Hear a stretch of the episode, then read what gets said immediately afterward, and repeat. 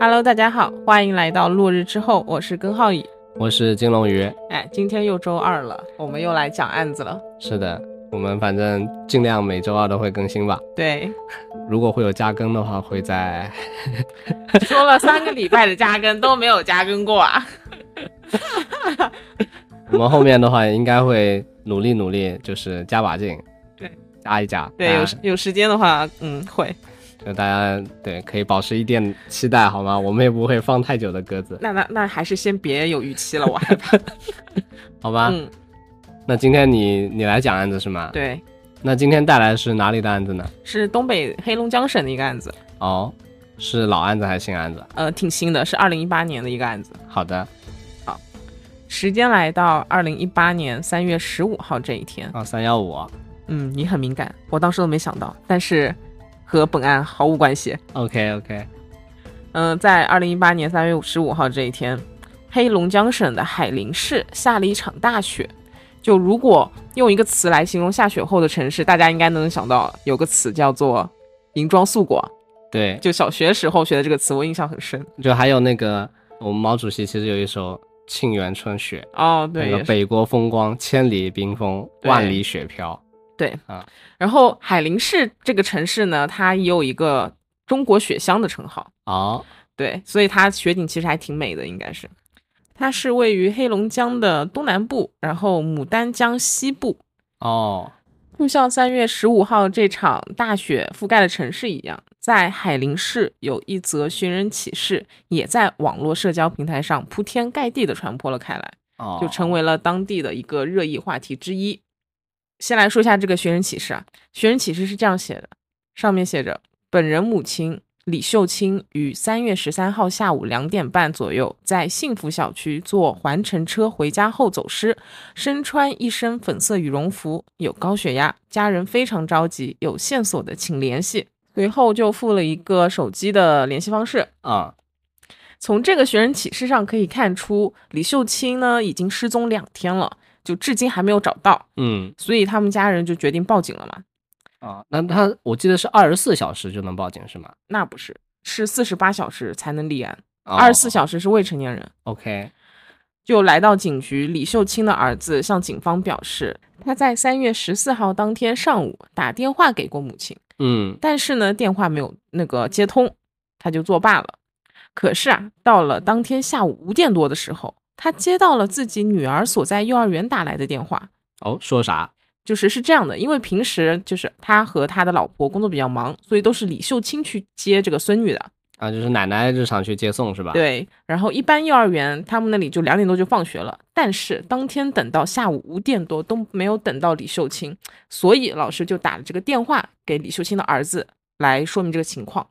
嗯，其实老师也就是说你们家人怎么没人来接对，是吧？，就这可以说是一个很反常的事情，就是因为他母亲其实天天就去接的嘛，然后医生现在一声不吭的也不去接，然但后啊中午没联系上，对对，哎，早上没有联系上，然后李秀清的儿子就感觉到事情不简单，啊，人不见了，嗯，就太离谱了。他就先去了母亲所住的地方，向邻居打听。邻居表示自己在十三号的上午，也就是前一天，对前一天，在超市门口见过李秀清，然后当时聊了几句。李秀清表示自己要去参加个聚会，然后此后就再也没有见过了。于是呢，李秀清的儿子就又去联系了李秀清的朋友们，但是他的朋友们都表示，在聚会后大家各回各家了。这个儿这个时候儿子就更着急了，就哪里都找不到。是啊，这人咋就人间消失了，蒸对，发了？就因为李秀清平时她性格是很开朗的，然后和儿子关系也是不错的，就不存在一声不吭就消失的这种情况。就是反正心理上、精神上也没问对题，对也不是对老年痴呆啥是的。是是。就于是李秀清的儿子就叫上了亲朋好友一起去，就是李秀清可能会出现的地方进行寻找。那但就他经常出去玩啊，或者说活动的一带儿是吧？嗯，嗯但是都没找到，所以他第二天就在网上发布了寻人启事，但还是依旧没线索，所以就是决定来报警了嘛。还有一点可能就是刚刚想刚说过的，是成年人要四十八小时后才能失踪立案，所以他就是卡了这个时间就立马来报案了。嗯，就警方立马就立案调查了嘛。警方首先是着手调查李秀清最后出现的地点。那确实，嗯，据他儿子所说，他最后一次见到李秀清是在三月十三号下午两点。当时李秀清接完孙女回家之后，就是便坐公交车回自己家了，啊，就是说他把这个孙女送回就是他儿儿子子家，对，啊，然后他自己就回自己家，嗯。于是警方就调取了李秀清所坐的公交车站附近的那个监控，嗯也就是查看了这个监控之后，他们感觉这可能不是一件普通的人口失踪案。哦，怎么说？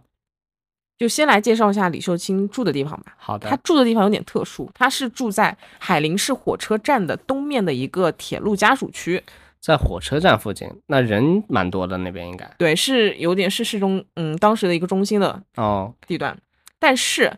就是这个铁路家属区，大家应该多少可能会有点了解，嗯，是之前就是在上世纪那个铁路系统里职工人数很高，就是高达了三百万，然后呃政府会有就是分配一些房子、一些呃就是基础设施给这些职工住和那个供他们生活的一块区域。啊，其实，在东北就是这种国营企业，或者说这种集体、这种集团，什么就是国家的东西，都有这样的这个家属区啊、生活区的，就是他们生产在一块儿，嗯，然后他们生活在周围配套对的，这个就是个铁路的一个家属区嘛，对对对，就是这个家属区里面就是像刚说的有医院啊、学校、公安等基础设施，这然就后一为个完善的一个对配对套，嗯，有的当时有的铁路职工还戏称说，这个，呃，除这个家属区除了没有火葬场，其他都有了，就是可可想而知是多么的完善。就是的，所以在早些年的时候，也管理的是井井有条，铁路职工们也都是在这里安居乐业的嘛。那那肯定，嗯就是你要让人家好安心工作，那你肯定给他配套的一些生活上的。要去的场所啊，要去医院上小孩上学啥的都给弄好嘛。对，才能够对吧？但是随着时代的发展和变革，一些老的铁路家属区就逐渐落魄了起来。哦，就嗯，这些铁路家属区呢，它周围有慢慢新的小区建造起来了，一些高楼的就现代化的一对些新的一些小住区房对住房，嗯，就是新的小区，它那个环境优美，交通又方便，所以许多年轻职工就是选择搬进了新的那个房子居住。嗯，然后，因为铁路家属区它多数是一些平房，因为是很早之前造的嘛，对的都是，平房，所以就是慢慢的铁路家属区就被周围的高楼小区给包围了。然后，呃，随着越来越多的人搬走，铁路家属区里的人也就越来越少，只剩下一些就是念旧不愿意搬走的老人，还有一些外来打工者，因为这里的房子便宜，所以他们会选择在这里租房住。哦，那不是说因为拆迁怎么样的，然后那些人搬走了，是对因为有更好的选择， OK，就是所以相关部门呢对这个区域的管理也逐渐就懈怠一下，就慢慢不管了嘛，就因为嗯里面没什么人了，然后也比较破旧了，而且也是一些流动人口，对，就没有以前那么完备的一些配套设施啊什嗯么的。然后环境就越来越差了，然后就变成那种脏乱差的棚户区。 OK，这其实有点像我们平时所称的那种城中村的一种概念了。是的，就李秀清呢，她就是住在一个这种环境有点复杂的一个区域里面，这一点其实没有什么特别的。特殊的是，这个家属区它只有四个通往外面街道大马路的出入口。警方当时查看了监控时，发现李秀清下了公交车之后，拐弯就进了家属区。就根据李秀清所租住的那个房屋地点来看，她从公交车下来，就是拐个弯，走一百多米就能到自己家了。警方他就接着又查看了另外三个出口的一个监控嘛，但是并没有发现他的身影。也就是说，李秀清她走进了这片铁路家属区之后就消失了。哎，那这很蹊跷哎，这跟之前那个杭州那个案件，许国立杀妻的那个案件好像有点相似。对，我也想到了，就是感觉这个妻子在小区里人间蒸发一样。然后监控怎么都找不到。我记得那会儿新闻刚爆出来的时候，好像很多网友还在那边就是对出谋划策，就对是当对云侦探，引起了大家非常多的一个关注度，我也是，就真的很好奇到底是发生了对什他么事。到底怎么人就不见了？对，所以警方就把目标还是锁定在许国立身上嘛，就想是不是枕边人亲密关系作案。和这个案子一样啊，警方也在想会不会是呃李秀清有没有什么亲密关系的人？就是也是不是他的枕边人做的案是对吧，？是，所以警方就呃从他李秀清本身还有他的人际关系开始着手调查。我们先来了解一下李秀清，她当时是五十九岁，是一个工厂退休职工。她的丈夫呢，十几年前就去世了，哦，她是一个人把孩子给拉扯大的，而儿子现在也成家立业，也很不容易。其实，他当时是独身，那个居住在这片铁路家属区里的一个房子里的。根据朋友的描述，李秀清她的性格非常的开朗活泼，平时呢喜欢和朋友们一起旅游聚会，然后晚上也会去跳跳广场舞这种。 啊，那相当的那个艺人了，对，非常非常， 可能有可能是个社牛。嗯，就我看那个那段监控录像，发现她是一个比较时髦的阿姨，虽然只有个背影哦，但是就是看可以看出来，她穿的是一身粉红色的羽绒服，发型也是很有型利落的一个短发发型，背影看上去非常年轻，就也就不太像五十九岁。所以他心态也年轻，对对，心态也很然后他年轻。的外表也年轻，对对对，嗯，警方呢在了解了李秀清之后，开始向周围邻居询问李秀清平时的交友情况。他们觉得李秀清或许有重新找老伴的一个意向，这也是人之常情嘛。就是年纪越大，就肯定越孤单。然后儿子也成家了，平时或许也想找个人搭伙过日子。就老了之后身体不好，可以相互有个依靠嘛。是的，就是夕阳红嘛，嗯，就想问问看，说他平时有没有密切交往的人？邻居就表示啊，李秀清她没有密切交往的人，也从来没有带人回家住过。然后还说之前和李秀清聊过，呃刘李秀清她自己说，虽然自己丧偶多年了，但是也没有想要再找个呃老伴的意向。那意思在这个感情这方面的调查，就警警察这一就断了，是吧？嗯，对，就其实没有什么收获嘛。嗯，所以呢，呃，李那个警方在想，他有没有什么仇家或者是欠债？对，就是除了情杀，对就可能就是仇杀和对那个金钱上的问对题，对对，但是呢，就是搜查了一遍，发现他的社会关系都非常的简单，这个就是很一个很简单的一个乐观开朗的一个阿姨嘛。就是爱跳广场舞的阿对姨，，是，就是在人际关系这里调查调查那个没有太多线索，警方决定就去他家里搜索搜查看看会有什么线索。哦，就万一那个家里是案发地点或者怎么样，啊，是吧？对，有可能的。就警方就来到他家嘛，一进到他家就发现有点奇怪的地方，就是踏进李秀清家里的时候啊，发现他家特别的冷，就是像那种没人住的那种清冷的感觉。哎，东北不都有暖气吗？对对对，所以就是因为当时那个海林市冬天是非常冷的嘛，一是啊般都呀会开暖气取暖的，但是就是他一丝丝暖意都没有，就就有就是代表这个屋子就是已经很久没有暖和过了。啊，那他平时不在这里住吗？当然不是啊，就邻居都说他平时就在这里住的嘛，所以就可能是他已经很久没有回过他家了。哦，就可能就从十三号那天失踪了对以后就就没回来过。对，警方这个时候就很奇怪了，哎，怎么个奇怪法？就因为其实还有个线索，就是之前不是提到李秀清她出现在监控画面里嘛？是其的，实她当时还拿了非常多的东西，监控里可以看到，她左臂抱着一个大袋子，右手用袋子拎着装了那个被子一样的东西，就是很大的袋子，哦左抱右拎，然后哦肩那个身上还背了个双肩包。这种情况下，你首先得回家吧，就算你要串门的话，是的，你这些得东西先回家放东西嘛。对，，不方便嘛。嗯，然后警方也问了李秀清的儿子，说这些是什么东西啊？他是要出远门啊还是什么？对啊，这你你这个形象让我感觉他是想出 远门当对务工那种嗯打工那种感觉。对对对，然后他儿子表示，李秀清当时就是从家里拿了些拿了一些干粮，然后还有一些被子回自己家，哦，就就是是自之用前的。之前因为住在儿子家或者怎么样，有一对对些对备份的东对西，有可是吧能呃，但是呢，警方在他家里搜查了一遍，发现并没有这些东西，就更证实了他没有回过家。嗯，他就直接消失了。，对，呃，更奇怪的是，他的一些洗漱和化妆用品都还在家。之前提到李秀清，她是一个时髦爱漂亮的一个人嘛，她平时如果出远门，肯定会带上这些东西的。对的，你每次出门的时候都带。就由此可见，他下了公交车之后根本就没有回家。那你说他这个区域一共就四个口，对那他现在其他口也没他的踪迹啊，对，就真的很像许国立妻子当时就啊，就人间蒸发了。这活生生一个人，就这一个大活人咋就不见了呢？，对，而且说如果你要是绑匪绑了，要绑那个赎金的话，都三四天了，也没有人去联系李秀清的家人说要赎金这种东西，而且绑匪谁绑老太太啊？这说不好，我不知道。就除非是富豪他妈妈或者怎么样，就你普通人就就嗯反正很很少会绑老太太了，对吧？嗯因此呢，警方初步判断是李秀清已经遇害了。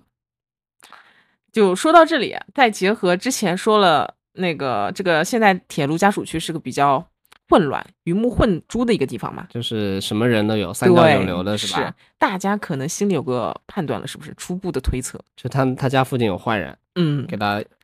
给他杀害了，嗯，就警方就怀疑是铁路家属区里的人绑架并杀害了李秀清。那肯定是这里面的人做的对，。是。于是呢，警方开始对这片区域进行了一个摸排。他们首先根据李秀清回家的这条路线上的住户沿线的进行了个调查。我啊就看看他有没有见到这个人或者怎么样，是吧？对对对，就像我之前说的，他拿着大包小包，肯定是先直线回自己家的嘛。就对如果他遇害，肯定是这条线路上的人有问题。对或者说有目击者或者怎么啊样，对对能看对到那一天发生了啥。是是是。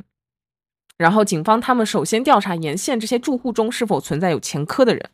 哦，然后另外还着重那个查这空房子，因为就是警方怀疑有人杀害了李秀清之后，可能把她的尸体藏在了空屋子里面。是的，经过了一上午的调查，一间离李秀清家只有二十米距离的屋子引起了他们的注意。然后哦这个屋子里面咋了？这个屋子的呃主人先介绍一下，他叫做杨国兴，五十岁，单身居住在这个屋子里。其实这个单身居住在这屋子里就已经是符合一个作案条件了。对，呃，曾经因为强奸、敲诈勒索服刑了十八年，哦，有一个比较重要、一个重的前科。这个前科还挺那个的，对挺重的这个罪。，对，是。根据邻居的反映啊，这个人的性格非常的暴躁，经常的酗酒，非常的爱喝酒，就几乎把钱都花在了喝酒上，而且非常的好吃懒做，属于那种有一天过一天的生活态度。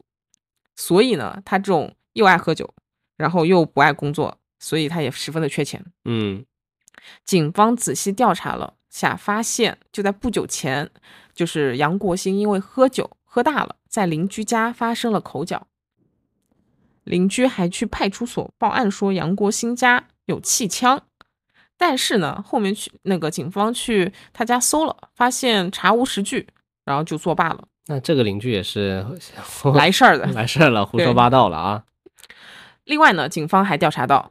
杨国兴他曾经交往过一个女朋友，但是据邻居所说，这个女朋友属于那种一个月偶尔会来几次，一次住过两三天就走的那种，就不太像正常交往的女友。就哦正常交往、付费，女友，嗯，对， 是。一七年年末的时候，女友因为不满杨国兴的态度、生活态度，觉得看不到两个人的未来，所以和他选择了分手。也就也甩了就是他说一年前，嗯不没几一年前，几对，个月前几，个月前就甩了他。啊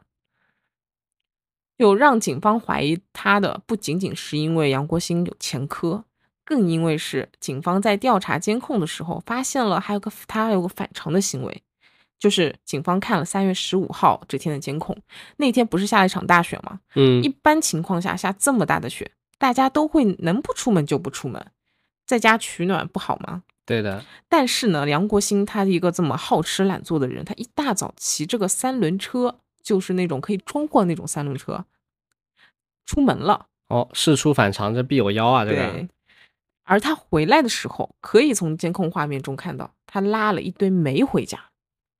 就照理说，已经是三月中旬了，取暖季当时已经快结束了。是的，一般人家不会再囤煤了。更奇怪的是，有个邻居说，杨国兴曾经和他说过，自己后面几天要出门打工，就更不可能在家囤煤了，因为不用嘛，你后面几天都出去了。是的。呃，不需要囤煤，不可能拉那么大一车。就是你对要买的话，可能就买点散煤就可以对，了。是。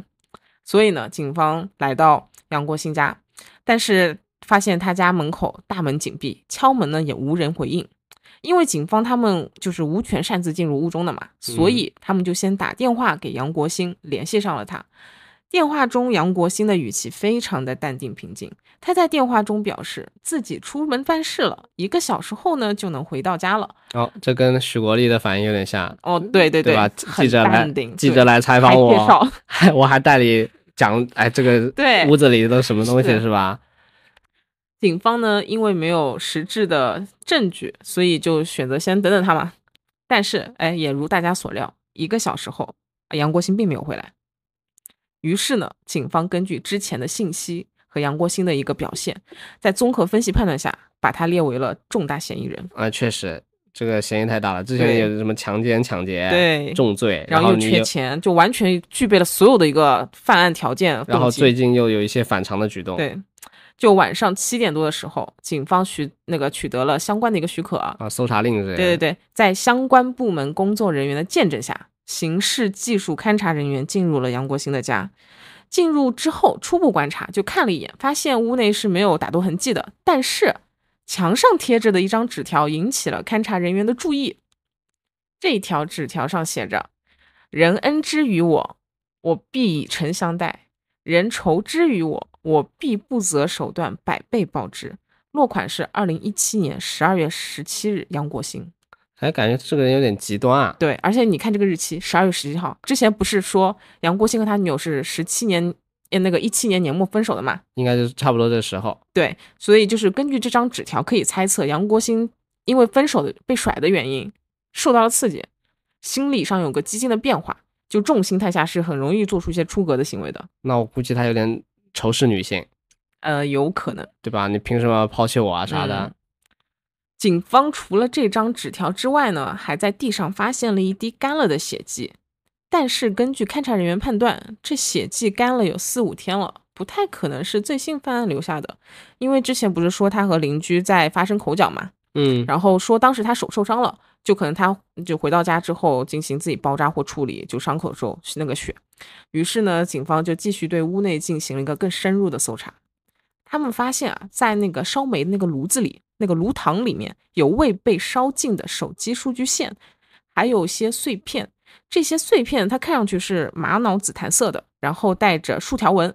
警方就把这些碎片稍微拼凑了一下，发现它好像是镯子的一部分。哦，对那这个肯定不是他的呀。，对，然后另外还发现了金戒指和金首饰之类的纯金饰品。就当场的那个男性的勘查人员啊，他想就尝试戴了一下那个戒指，想来看这这那个戒指的大小嘛，然后发现它是一个女性戒指，就男性是戴不上的。哦，他那他不是缺钱吗？这些对东西怎么还放家里对呢？对对，所以警方就也十分的觉得可疑，就觉得说这小子可能犯了比呃什么偷窃案更重的一个罪，嗯，不然他这些完全可以去拿了变钱嘛。是呀，这都跑得真快啊！这对，这值钱的东西都没带上。啊对，所以呢，警方就立马联系了李秀清的家属来辨认这些东西是不是李秀清的啊。结果大家可想而知，这就是李秀清的东西。哇塞，那那这个人他有点东西啊！他一看到警方来摸牌啊，摸牌了，这个调查了，他就觉得自己要暴对暴露了，嗯就脸也卷铺盖跑路了。但是他居他居然烧金子，金子是烧不掉的，不知道吗？ 我当时看的时候有点无语。确实，真金不怕火炼，他不知道。就至此嘛，警方有理由判断李秀清他已经遇害了。哎，杨国兴家就是第一现场，并且李秀清的尸体就藏于这屋内，因为看视频没有看他运什么尸体之类出去嘛。就还在里面。但是经过两个小时的搜搜查，就当时已经九点钟了，勘查人员依旧没有找到尸体。在这个陷入僵局之际，杂物间的一张床引起了勘查人员的注意。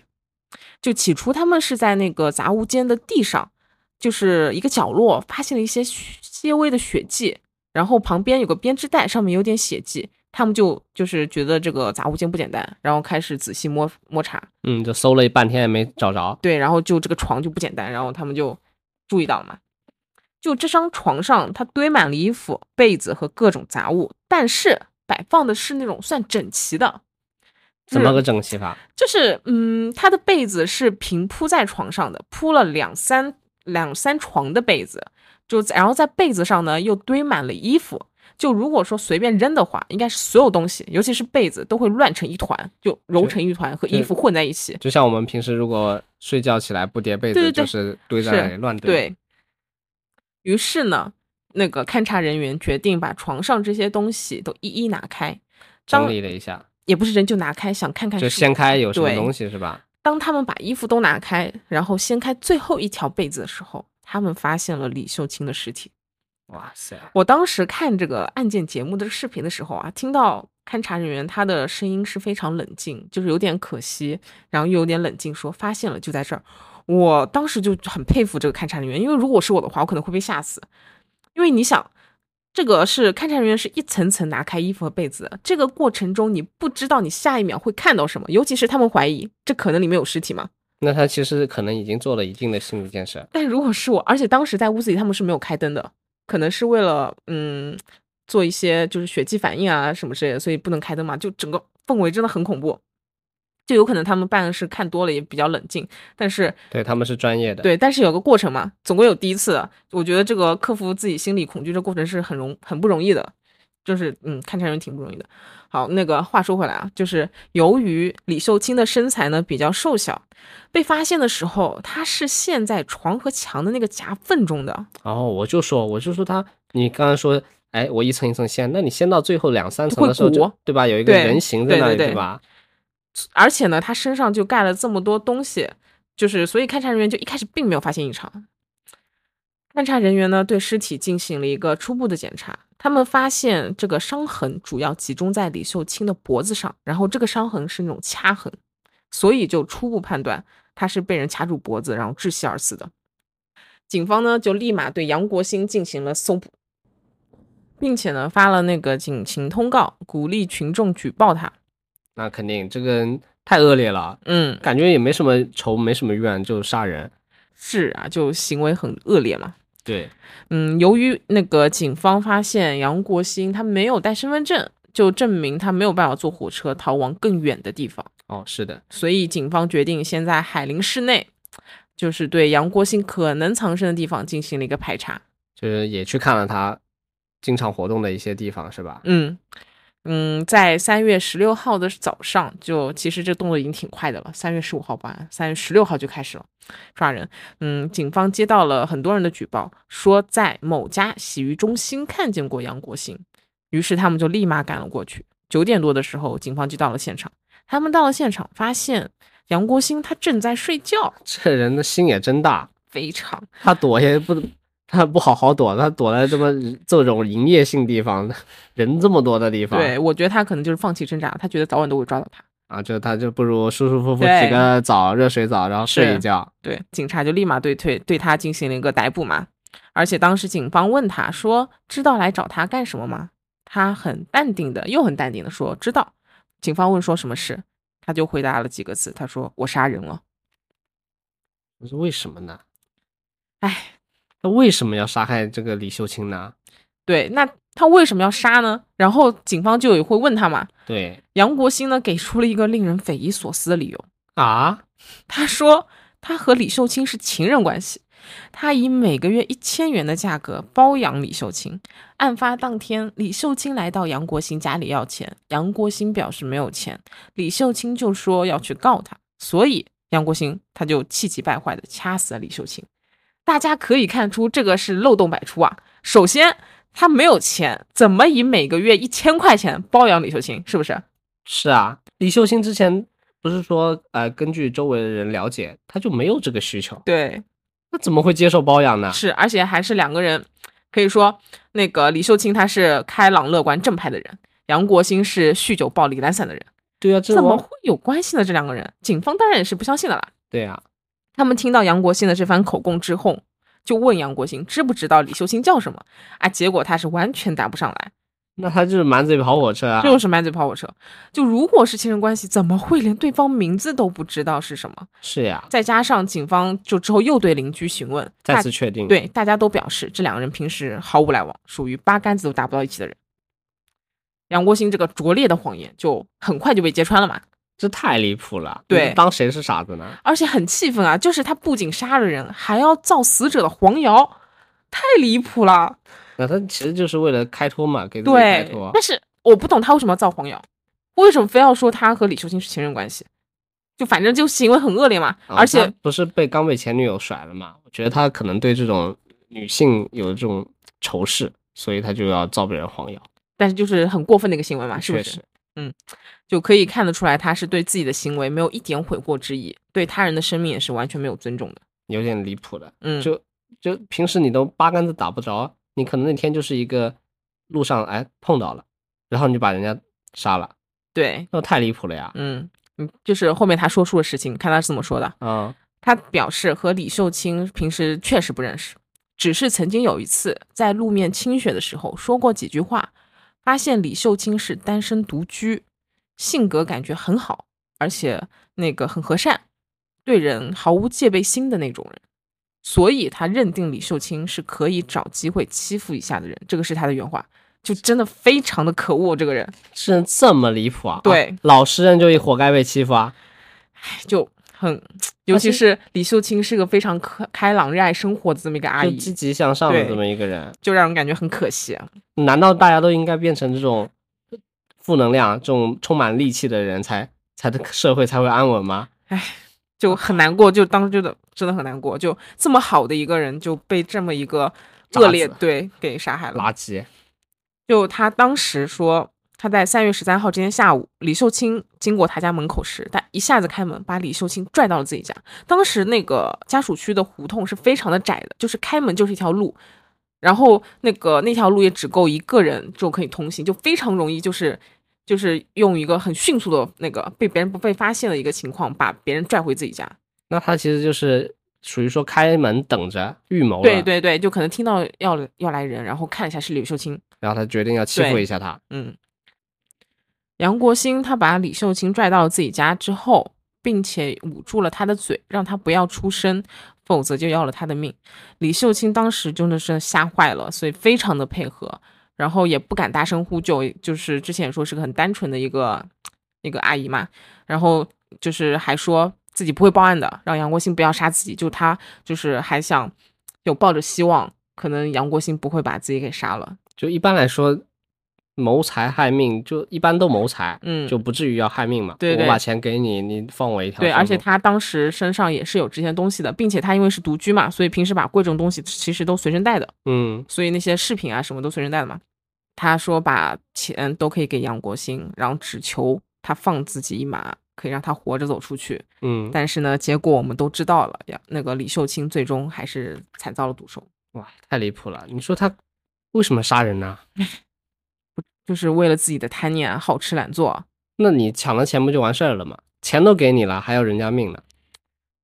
就是我怀疑是和他墙上那纸条，他当时那个心态哦也有关系。他可能呃这个已经扭曲了，已经。最后，他就杀了李秀清之后呢，嗯，拿了钱把其他东西烧了，然后就企图毁灭了一个证据。就这样，杨国兴他因为强奸、盗窃、故意杀人等多项罪名，他还被强奸了，对我当时之前是那个资料视频里面没有显示他强奸这一这一块儿，我看到这个最后判决的时候，我才意识到原来他还强奸了，哇，这人真是太恶劣了。该死！对，真的该死。就所以他被牡丹江中级人民法院判处了死刑。就有一点我觉得也很离谱的事情，就是杨国兴向后面向警方表示自己逃是因为之前坐了十八年的牢，不想再蹲监狱了。这嗯非常离谱，因为照理说他如果真的不想再进监狱了，就不应该再犯案了，这才是杜绝自己进监狱的最好的办法。是啊，天网恢恢，疏而不漏。你对你做了还有这种18这么恶劣的年对事情，你说如果你是小偷小摸，可能你还能跑跑得掉，像这种杀人放火、你抢劫，你这怎么跑啊？不可能的呀！嗯，就我觉得就是他一个借口嘛，开脱自己。因为在之前抓捕杨国兴的时候呢，他居然还能在洗浴中心睡着，就是对啊，就相当离谱。但他而且他选的位置，你说他逃逃路逃命，你那肯定跑得远远的啊、挑一个没人的地方躲起来嗯，避避风头。啊，他还去对，啊啊公共对场合，我还对去睡大觉。就像你之前说的，就趁那个不如趁早，那个最后再享受一把。这种人的生活态度简直是非常的离谱的，就他本来其实也是得过且过一个人，嗯那，就这种垃圾还把别人也搭下去了。对，就这个案件呢，也暴露了一个比较严重的问题，就是在罪犯出狱之后重新犯罪的一个概率。这个问题呢，也是各级政法部门着重关注的一个问题。然后相关部门也在不断的想办法去解决这个问题，包括他们有通过那个呃信息采集和数据共享来分析出一个全面准确的重新犯罪那个数据，然后来避免这种问题的再次发生。但是你这些东西都是数据，嗯，但如果你成为了那个数字，还是很惨的。就你周围有一个对，出来刑满释放的人，嗯然后他又犯案了，嗯，统计上可能只涨了百分之一，但是你就是那百分之一的受害者。是，所以就是希望相关部门可以不断在完善，可以再想出更多办法来避免这个问题吧。哎，有些说实话，有些犯人还挺离谱的，就是你你怎么去教他，他都不会改正。是他有些可能是刻在基因里面的这个犯罪对的那一种个动机。对，因为就之前我看过有类似的，不是类似，就是有相关案件，呃，那种年龄非常小的，可能只有七八岁犯案的那种，国外的一个案件，当时就有人在讨论说，他们的天性就是畜牧吗？就是没有环境影响，只是因为他们基因里面可能有，就大脑可能和别人不太一样，也许有可对能是有这种可能存在。就这是也，而且这也比较让人难预防嘛，这个事情。是的，那你说你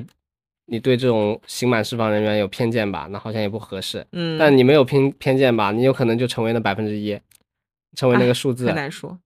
哎，所以大家可能要保护好自己。对，保护好自己，平时就是要有点警惕心的。对，不管遇到什么事，反正能够自保就尽量自保。其实李秀清已经做得很好了，嗯只，不过这个人太变态了，是的我把钱什么都给你了，你还要杀我。太可惜了，就这么一个积极乐观向上的一个生命，就这么消失了。关键他其实也五十九岁，没退休多久，对他应该才刚刚开始享受他的夕阳是红晚年生活。对，而且我感觉她应该是个比较好的妈妈，就是她，呃，没有和儿子儿媳一起住嘛，然后就也也帮他们去带孩子。对，帮她带孩子，然后自己住的也是一个比较破旧的一个家属区，是的，就非常好的一个人啊。哎，好人有时候确实不会得到好报。嗯，她把儿子这么辛苦一个人拉扯大，完全其实已经可以到了一个想安度晚年的一个阶段了，没想到就遇到这种事情。希望大家都保护好自己吧。